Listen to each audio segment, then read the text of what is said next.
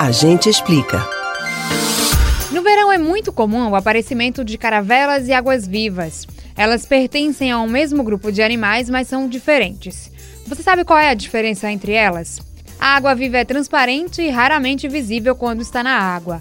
Existem algumas de menos de 2 centímetros e outras com mais de 2 metros de diâmetro. Na grande maioria, a locomoção depende das correntes, pois não tem forças para ir contra a correnteza.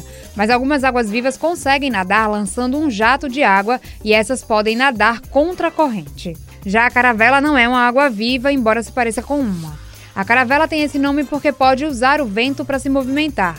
Elas apresentam uma bolsa púrpura ou avermelhada que flutua acima da linha da água, sendo facilmente visível. Nas praias brasileiras são comuns as caravelas com bolsa flutuante que medem entre 2 e 4 centímetros de comprimento.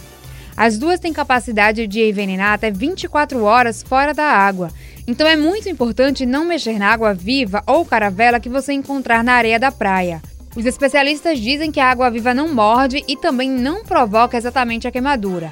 A água viva envenena. Os tentáculos do animal injetam veneno a partir de células microscópicas, tocando ou ficando presos na pele, causando uma dor muito forte parecida com queimadura. Os médicos alertam que quanto maior o tentáculo, mais grave pode ser a lesão. Se você encostar em uma água viva, você não deve nunca lavar a região ferida com água doce, porque piora a liberação do veneno.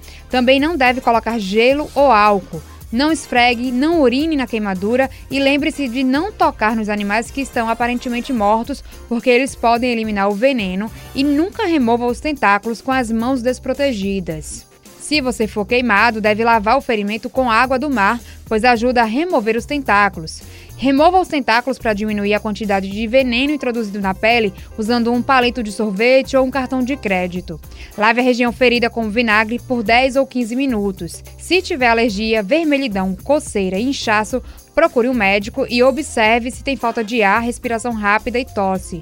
Os sintomas podem aparecer até 24 horas depois do contato com o animal. Então, se você estiver curtindo praia, principalmente com idosos e crianças, deve ficar muito atento tanto dentro da água quanto fora na areia.